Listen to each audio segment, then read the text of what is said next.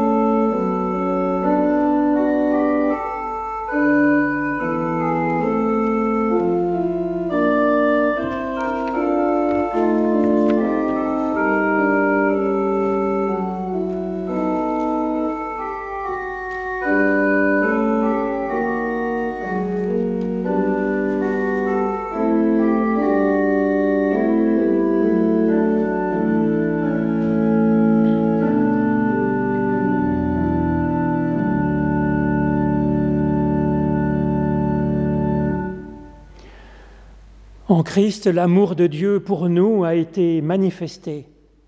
Il nous dit, Venez à moi, vous tous qui êtes fatigués et chargés, et je vous donnerai du repos. C'est fort de cette promesse que nous pouvons nous tourner vers Dieu en toutes circonstances pour lui demander son pardon et son aide. C'est ce que je vous propose de faire en suivant du cœur cette prière de Saint Augustin au Ve siècle. Ô Dieu notre Père, tu nous invites à te prier. Tu nous accordes la grâce de pouvoir te prier quand nous te le demandons, puisque dès lors que nous t'invoquons, nous vivons mieux et nous devenons meilleurs. Alors exauce-moi. Je peine à respirer dans les ténèbres où je suis. Tends-moi ta main secourable. Montre-moi ta lumière. Rappelle-moi, loin de mes erreurs, afin que, guidé par toi, je revienne et j'entre en moi-même, et que je revienne ainsi à toi, et que je sois uni à toi. Amen.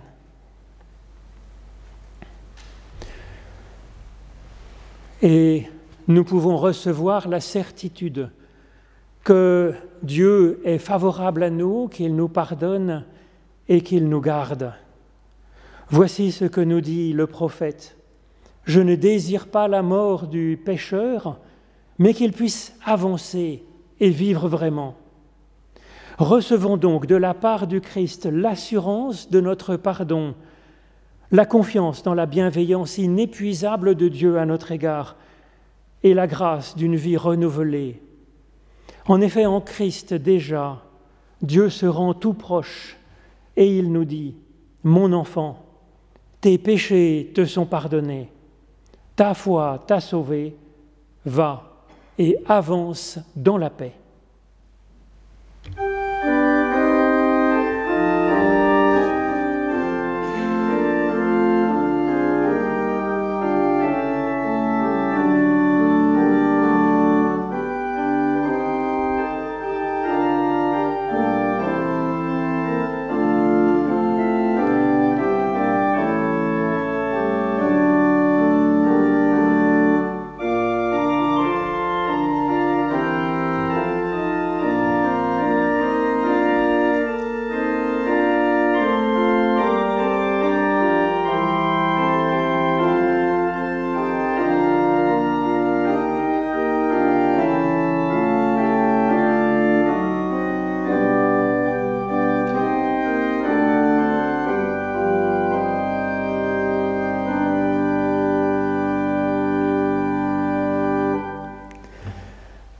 Dans le passage de la Bible de l'Évangile que je vais vous lire maintenant, Jésus parle d'une invitation à se réjouir et d'une invitation à se lamenter. Et cela me semble inspirant et ouvrir à une réflexion sur la vie, sur ce qui nous affecte, pour en éviter peut-être les pièges et au contraire que ça devienne un chemin de vie, se laisser réjouir, se laisser attrister. Dans les deux cas, il s'agit d'approfondir notre aptitude à être affecté par le monde d'une bonne façon. La question est donc de savoir comment. Alors c'est, je vais vous lire d'abord dans l'évangile de Jésus-Christ selon Luc au chapitre 7, les versets 31 à 38. Jésus dit, À qui donc comparerai-je les humains de cette génération? À qui sont-ils semblables? Ils sont semblables à des enfants assis sur une place, s'appelant les uns les autres pour dire Nous avons joué de la flûte et vous n'avez pas dansé. Nous nous sommes lamentés et vous n'avez pas pleuré. Car Jean le Baptiste est venu ne mangeant pas de pain et ne buvant pas de vin. Et vous dites Il a un démon. Le Fils de l'homme est venu mangeant et buvant, et vous dites C'est un homme glouton et un ivrogne un ami des péagers et des pêcheurs. Mais la sagesse a été justifiée par tous ses enfants. Un des pharisiens invita alors Jésus pour qu'il mange avec lui, et Jésus entra donc dans la maison du pharisien. Il se mit à table, et voici qu'une femme pécheresse de la ville, ayant appris qu'il était à table dans la maison du pharisien, apporta un flacon de parfum en albâtre elle se plaça en arrière, près des pieds de Jésus, et en pleurant se mit à mouiller de ses larmes les pieds de Jésus. Elle les essuyait avec ses cheveux, les embrassait et répandait le parfum. Ensuite, je vous propose d'entendre un extrait, bon, il faudrait lire tout le chapitre en entier et puis le chapitre suivant en qu'à faire, de la première lettre de l'apôtre Paul aux Corinthiens. Je vais vous lire un extrait du chapitre 12, où lui aussi nous parle d'une invitation à se lamenter et à se réjouir. L'œil ne peut pas dire à la main Je n'ai pas besoin de toi, ni la tête dire aux pieds Je n'ai pas besoin de vous. Bien plus, même les membres du corps qui paraissent les plus faibles sont nécessaires et ceux que nous tenons pour les moins honorables, c'est à eux que nous faisons le plus d'honneur. Moins ils sont décents, plus décemment nous les traitons, et ceux qui sont décents n'ont pas besoin de ces égards. Mais Dieu a composé le corps en donnant plus d'honneur à ce qui en manque afin qu'il n'y ait pas de division dans le corps, mais que les membres aient un commun souci les uns des autres. Si un membre souffre, tous les membres partagent sa souffrance. Et si un membre est glorifié, tous les membres partagent sa joie. Or, vous êtes le corps du Christ, et vous êtes ses membres, chacun pour sa part. Alors ensuite, dans cette réflexion sur euh, nos rapports avec les affects, la joie et la souffrance, je me suis souvenu de passages de l'éthique de Spinoza et donc je vais vous lire un passage que je trouve, euh, enfin qui est très connu en fait, qui est dans le livre 4 de l'éthique de Spinoza où il nous invite à, à ne pas bouder les plaisirs et la joie. Il y a certainement, nous dit Spinoza, qu'une torve et triste superstition pour interdire qu'on prenne du plaisir et pour nous, tenir pour vertu les larmes, les sanglots, la crainte et les autres choses de ce genre qui marquent une âme impuissante. Mais au contraire, plus grande est la joie qui nous affecte, plus grande la perfection à laquelle nous passons, c'est-à-dire plus nous participons alors nécessairement de la nature divine. Et donc pour user des choses et y prendre plaisir autant que faire se peut, non bien sûr jusqu'à la nausée, car ce n'est plus alors prendre plaisir, est d'un homme sage. Et il est, dis-je, d'un homme sage de se refaire et recréé en mangeant et en buvant de bonnes choses modérément, ainsi qu'en usant des odeurs, des parfums, de l'agrément des plantes vertes, de la parure, de la musique, des jeux qui exercent les corps, des théâtres et autres choses de ce genre dont chacun peut user sans aucun dommage pour les autres. Car le corps humain se compose d'un très grand nombre de parties de nature différente qui ont continuellement besoin d'une alimentation nouvelle et variée, afin que le corps tout entier soit partout également apte à tout, à tout ce qui peut suivre de sa nature, et par conséquent pour que l'esprit soit lui aussi partout également apte à comprendre plusieurs choses à la fois. Voilà cet extrait de Spinoza si vous ne l'avez pas bien saisi au passage, parce que c'est quand même un peu de la langue ancienne, eh bien, vous le trouverez sur le site, je mettrai en accompagnement ce texte. Ô Éternel, par l'étude de nos écritures anciennes, ouvre-nous maintenant, chacune, chacun, à ton souffle de vie, au nom de Jésus-Christ. Amen.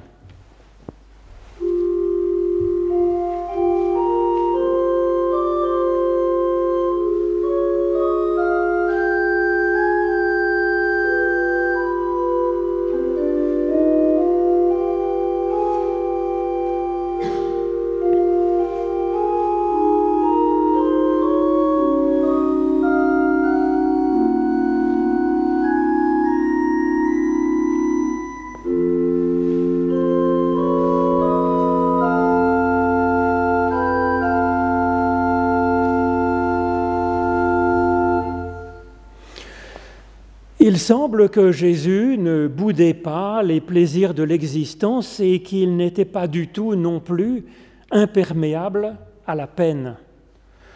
Cette façon d'être pouvait étonner les contemporains de Jésus car de grandes écoles de sagesse, de philosophie, proposaient à son époque comme idéal l'ataraxie, c'est-à-dire d'avoir une âme parfaitement tranquille, zen comme la surface d'un étang que ne viendrait trouver, troubler aucune petite brise, pas même peut-être les pattes d'une araignée d'eau, de sorte que la surface de l'étang serait un miroir parfait qui reflèterait la lumière du ciel.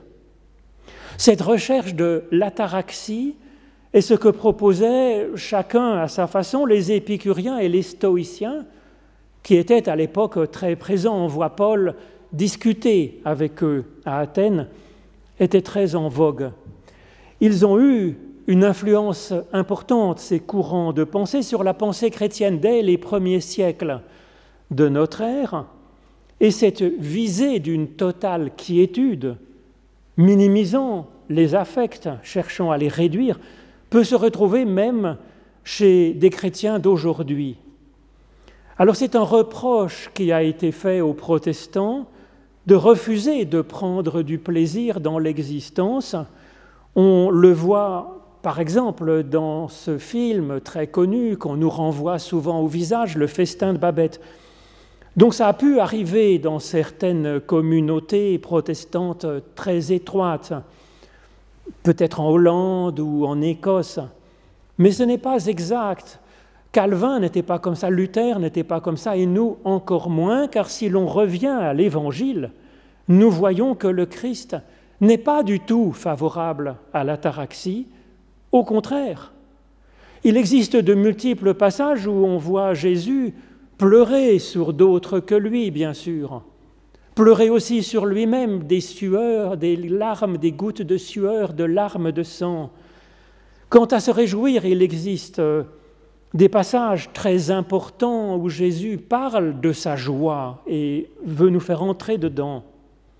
Et dans la page de l'évangile que je vous ai lu, eh bien, nous apprenons que les pères, la morale de l'époque, critiquaient Jésus, le traitaient d'ivrogne et de glouton, sans doute parce qu'il ne boudait pas assez à leurs yeux les plaisirs d'une bonne table.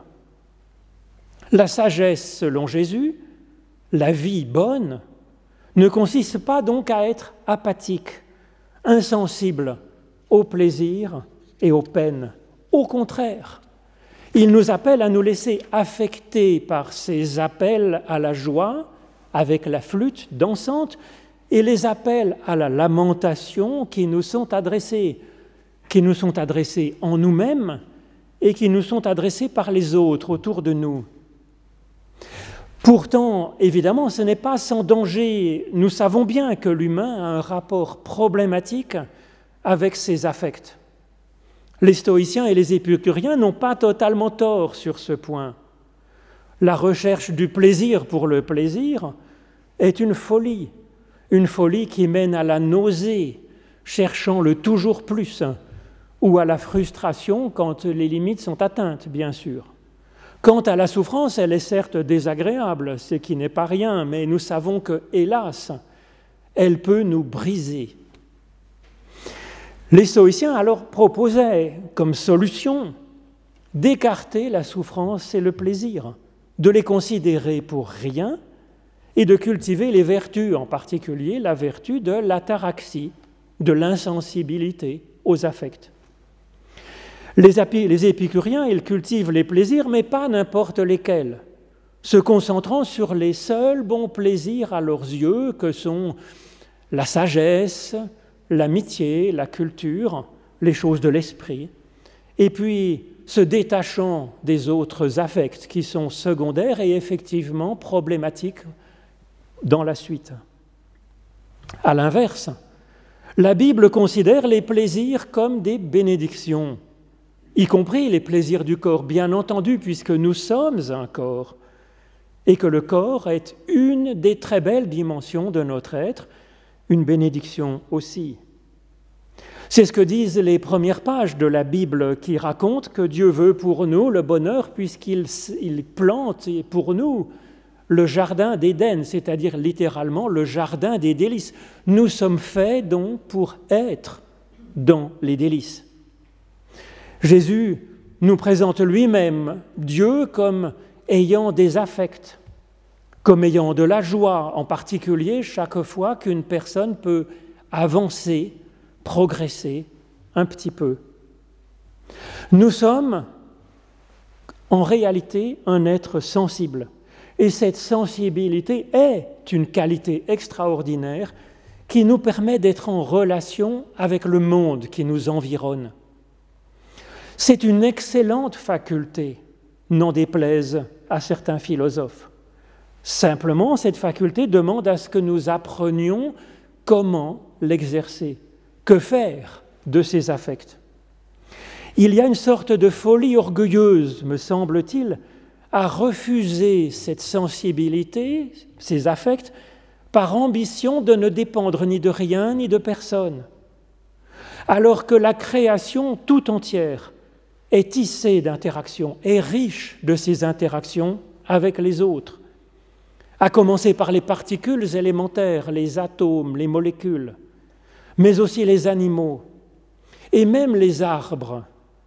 J'ai lu dans le New York Times qu'une scientifique canadienne, Suzanne Simard, a montré que les arbres des forêts anciennes avaient communiqué, interagissaient entre eux à travers un réseau de champignons souterrains, faisant par exemple que les conifères et les feuillus, qui ont des rythmes différents, pouvaient discuter, être tenus au courant qu'une autre espèce était un peu dans de mauvaises conditions compte tenu de la saison, et leur venir en aide en leur apportant du sucre. L'humain, il a une particulière sensibilité au monde qui l'entoure, et c'est une haute, euh, une qualité, et cela nous confère une haute vocation, bien sûr. Comme le dit ici Jésus, l'insensibilité n'est pas sage. La sensibilité aux joies et aux peines est une qualité. Pourtant, évidemment, d'un autre côté, ces affects pourraient nous perdre. Alors comment faire? Comment vivre? Nos affects pour qu'ils soient, comme ils sont faits pour être, une bénédiction. Alors d'abord la joie, les jouissances, le plaisir. Jésus nous appelle à être sensibles quand nous entendons de joyeux airs de flûte, être sensibles à la joie de ceux qui sont autour de nous et danser un peu de joie avec eux. Et accueillir aussi les joies qui s'offrent à nous, comme Jésus le fait, en ne boudant pas les plaisirs de la table, ou en acceptant de bonne grâce qu'une femme répande sur lui un parfum qui va ensuite diffuser dans toute la pièce. Spinoza est donc fidèle avec la pensée biblique, je pense, quand il dit que ce serait une triste superstition de refuser le plaisir, comme si le fait de prendre plaisir nous accumulait un risque de plus grande peine après. Et Spinoza est biblique également quand il nous dit que le fait d'être affecté par la joie a une dimension divine, puisque Dieu lui-même veut que chacun connaisse la joie et que vivre de la joie participe à nous mettre en forme, à nous rendre plus rayonnants. Il me semble effectivement bon de se réconcilier avec la joie de vivre, dans toutes ses dimensions. La joie de vivre en soi, d'abord, mais aussi les plaisirs et les joies de nos sens qui viennent nourrir notre vitalité. Il y a aussi la joie partagée dont Jésus parle ici. Quand nous nous réjouissons du bien qui arrive à notre prochain, bien cela nourrit le corps de la création tout entière.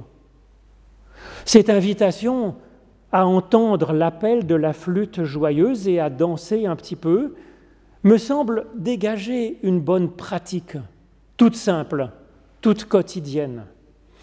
En termes religieux, on appelle cette pratique la louange. Cela consiste d'abord à ne pas laisser filer une occasion de joie sans s'en être réjoui. Notre voisin joue de la flûte, eh bien l'entendre et danser un petit peu, s'en réjouir. Un de nos sens joue de la flûte, ne serait-ce que par la vue ou le parfum d'une fleur ayant poussé sur un muret. Quelque chose ou quelqu'un va mieux. Des pleurs quelque part sont consolés, une plaie à cicatriser, en ressentir de la joie, tout simplement. Il ne s'agit pas de prendre le plaisir comme but de son existence, nous savons que ce n'est pas bon. Et la Genèse, directement après avoir parlé du fait que Dieu nous place dans un jardin des délices, nous parle du risque qu'il y a à faire de notre propre plaisir notre Dieu, notre adoration, la visée même de notre existence, car alors le plaisir devient un tyran épouvantable. C'est ce que nous dit Jésus quand il nous dit que nous sommes dans le monde, mais non pas du monde, c'est-à-dire tirant notre existence, notre vitalité de là. Alors la louange, elle nous aide donc à nous réjouir, mais elle est encore une méditation sur la joie, c'est-à-dire que ça va au-delà de la surface de la réjouissance pour essayer de comprendre la vie, le monde, de nous comprendre nous-mêmes aussi. Il y a donc une sagesse à accueillir dans ce travail d'observation, de méditation sur notre joie. C'est ce que fait Dieu d'ailleurs à chaque pas de sa création, nous dit encore la Genèse dans sa première page. Il observe et il voit ce qui est bon, ce qui lui permet de continuer à créer jusqu'à ce qu'il arrive au très bon et à bénir alors. La louange, c'est enfin plus qu'une méditation sur la joie, c'est une prière par définition. C'est-à-dire que c'est devant Dieu que nous cherchons à nous ouvrir à la joie, que nous cherchons à entendre cette joie, à la lire, à l'interpréter, à la comprendre. Et le chant de ces flûtes joyeuses que nous entendons dans le monde autour de nous, c'est devant Dieu que nous les plaçons. Se placer devant Dieu est une sage humilité, celle de ne pas se prendre soi-même pour Dieu, justement, et d'attendre de Dieu un coup de pouce afin d'être un petit peu plus à l'image de ce Créateur, source de joie. C'est ainsi que la louange peut se saisir d'une simple jouissance, d'un petit plaisir, jusqu'à augmenter nos capacités à être nous-mêmes source de joie dans le monde. C'est une sacrée alchimie, c'est une transformation du plomb en or. Le plaisir, cette chose dangereuse quand elle est prise comme but de l'existence, devient alors une capacité divine, plus même qu'une bénédiction. Alors, la joie est certes un affect majeur pour nous, la souffrance également, et Jésus l'apprend ici en compte au même titre que la joie, même si ce n'est pas symétrique entre la joie et la peine, comme s'il fallait toujours les deux faces à une même pièce. Non, notre vie est faite pour le bonheur. Et notre joie est le programme de Jésus. Il commence comme cela avec les béatitudes, plaçant au début même de son ministère le bonheur comme étant le programme. Et il s'active sans cesse aussi pour que sa joie soit notre joie. Et il s'active sans cesse pour réduire la souffrance sous toutes ses formes en ce qui concerne le corps, les injustices, les aliénations, les moralismes, les dogmatismes, la peur de Dieu, la culpabilité, le sentiment de perte, de deuil. Oui, Dieu veut donc notre bonheur. Ce n'est pas asymétrique, il ne veut jamais la souffrance. Néanmoins, la souffrance aussi est un affect majeur dans notre existence, tant que tout n'est pas encore très bon.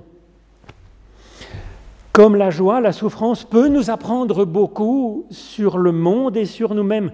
Et là encore, il s'agit d'aller au-delà de la simple surface du ressenti pour chercher ce qu'il nous apprend de la nature même du monde et, et d'augmenter ainsi notre capacité à agir dans le sens du bonheur croissant.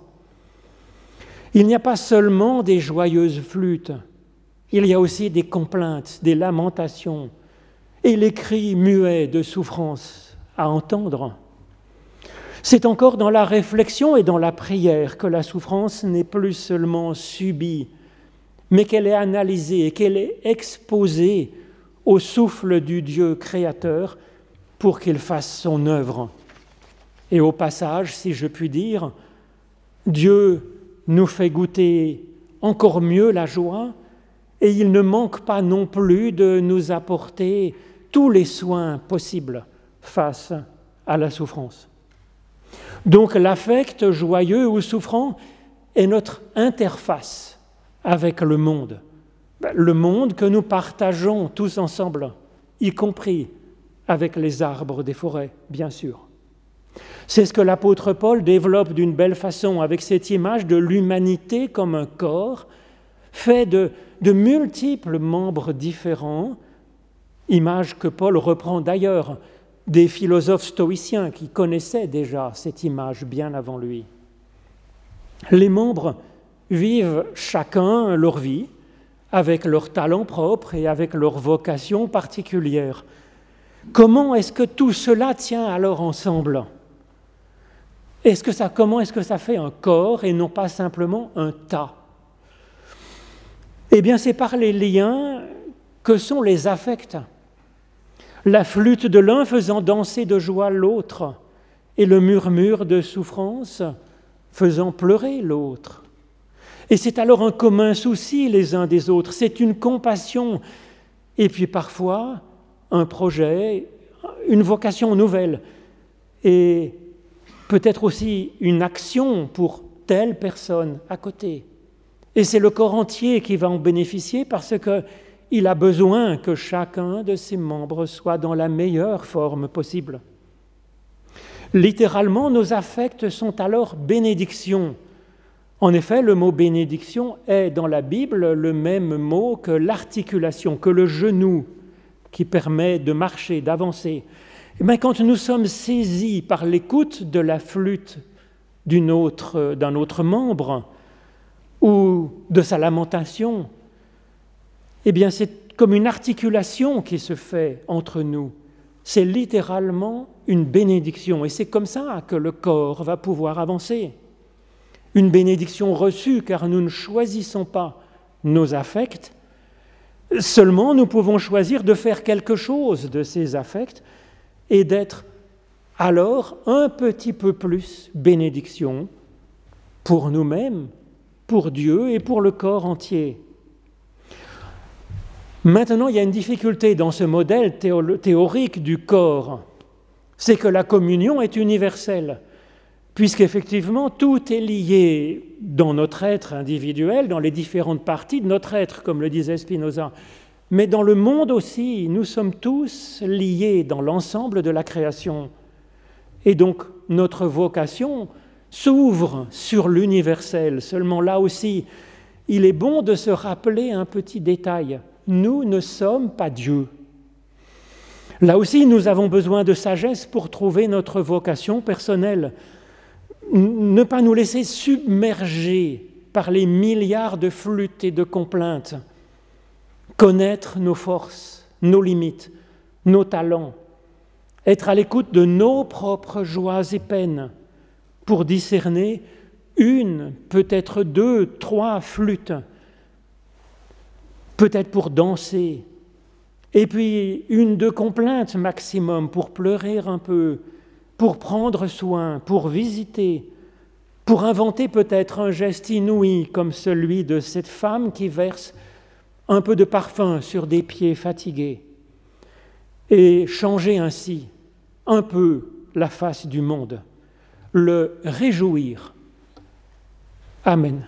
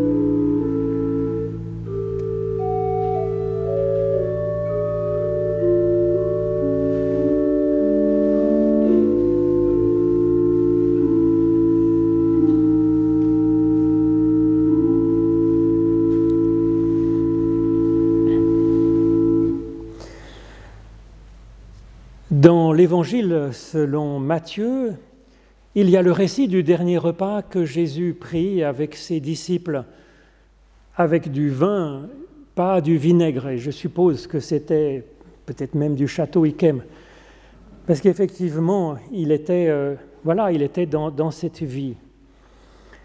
Pendant qu'il mangeait, Jésus prit du pain et après avoir dit la bénédiction, il le rompit le donna aux disciples en disant Prenez, mangez, ceci est mon corps. Il prit ensuite une coupe et après avoir rendu grâce, il la leur donna en disant Buvez-en tous, car ceci est mon sang, le sang de l'alliance qui est répandu pour la multitude, pour le pardon des péchés. Nous prions Dieu. Seigneur, nous avons préparé la table, que tu viennes toi-même la présider. Veuille par l'action de ton souffle, nous donnons d'être en communion avec les paroles et avec la vie de ton Fils, Jésus-Christ. Et comme la nourriture fortifie notre corps, comme le vin réjouit notre être, que ce pain nous donne la force qui vient de toi et que ce vin nous donne la joie que tu veux pour chacune et pour chacun de nous. Que ce repas nous introduise dans ce royaume qu'avec toi nous cherchons à construire, à bâtir, et ainsi que pas une seule personne reste sans secours, abandonnée. Et d'un même cœur, nous pouvons te prier comme des fils et des filles du même Père, de la même Mère que nous avons aux cieux. Notre Père qui es aux cieux, que ton nom soit sanctifié, que ton règne vienne, que ta volonté soit faite sur la terre comme au ciel. Donne-nous aujourd'hui notre pain de ce jour. Pardonne-nous nos offenses comme nous pardonnons aussi à ceux qui nous ont offensés. Et ne nous laisse pas entrer en tentation, mais délivre-nous du mal, car c'est à toi qu'appartiennent le règne, la puissance et la gloire pour les siècles des siècles. Amen. Alors nous allons célébrer aujourd'hui la scène. Alors bien entendu, chacune et chacun est invité à ce repas qui est signe de la grâce de Dieu. Vous pouvez donc vous approcher sans aucune crainte. Cela dit, bien entendu, tout le monde n'est pas sensible à ce geste et donc vous n'êtes pas non plus obligé d'y participer. Il y a de multiples façons de répondre oui à cette grâce de Dieu. Alors pour respecter les consignes sanitaires, donc euh, je vais me masquer, me bien me nettoyer les mains avec de l'alcool, et puis ensuite, eh bien, vous pourrez venir en commençant peut-être par le fond sur cette partie-là, venant par la chair, je vous donnerai un morceau de pain et puis ensuite, vous pourrez attraper soit un petit verre de, vin blanc et, ou un petit verre de jus de raisin rouge, et puis prendre et manger cela, et puis reposer le petit verre sur les plateaux. Le au corps de notre Seigneur Jésus-Christ qui a été rompu pour et la coupe de bénédiction pour laquelle nous rendons grâce et communion au sang de notre Seigneur Jésus-Christ, le sang de la nouvelle alliance qui a été répandu pour chacune et chacun de nous. Seigneur, tu as dit, je ne mettrai pas dehors celui qui vient à moi. Nous rendons grâce à Dieu. Mon âme Bénis l'Éternel. Que tout ce qui est en moi bénisse ton saint nom. C'est toi qui pardonnes toutes nos fautes. C'est toi qui guéris toutes nos infirmités. C'est toi qui arraches notre vie à la tombe. C'est toi qui nous couronnes de bonté et de miséricorde. Alors oui, je bénirai l'Éternel tant que je vivrai. Je célébrerai mon Dieu tant que j'existerai. Amen. うん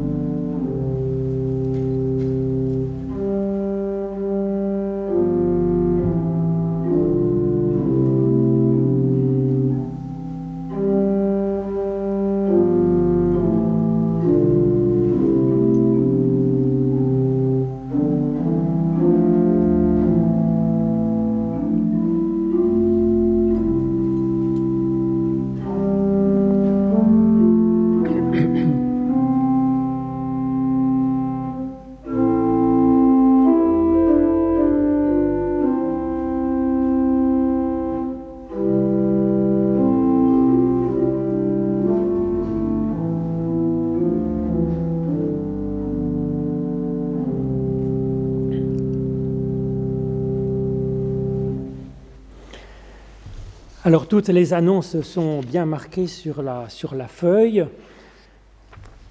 Il y a à la sortie, si vous voulez, des corbeilles pour recevoir notre offrande. C'est une façon ben, d'abord de, de faire vivre l'Église qui va pouvoir annoncer comme ça l'Évangile dans ce monde qui en a tellement besoin, mais aussi c'est une façon de mettre notre existence en perspective avec euh, la foi, le spirituel gouvernant nos dimensions matérielles. Et puis à la sortie, si vous le voulez, vous pouvez prendre le texte de la prédication que je vous ai proposé pour en prendre et en laisser dedans et pour euh, peut-être le donner à quelqu'un que vous penseriez pouvoir être intéressé par cette méditation. Et nous recevons maintenant la bénédiction qui nous est donnée de la part de Dieu, bénédiction donnée au singulier individuellement à chacun. L'Éternel te bénit et t'accompagne sur la route qui est la tienne. L'Éternel fait resplendir sur toi sa lumière et t'accorde sa grâce. L'Éternel lève son visage vers toi et te donne la paix. Alors oui, demeure par ta grâce avec nous et avec ce monde chaque jour. Ô Dieu, souffle de vie. Amen.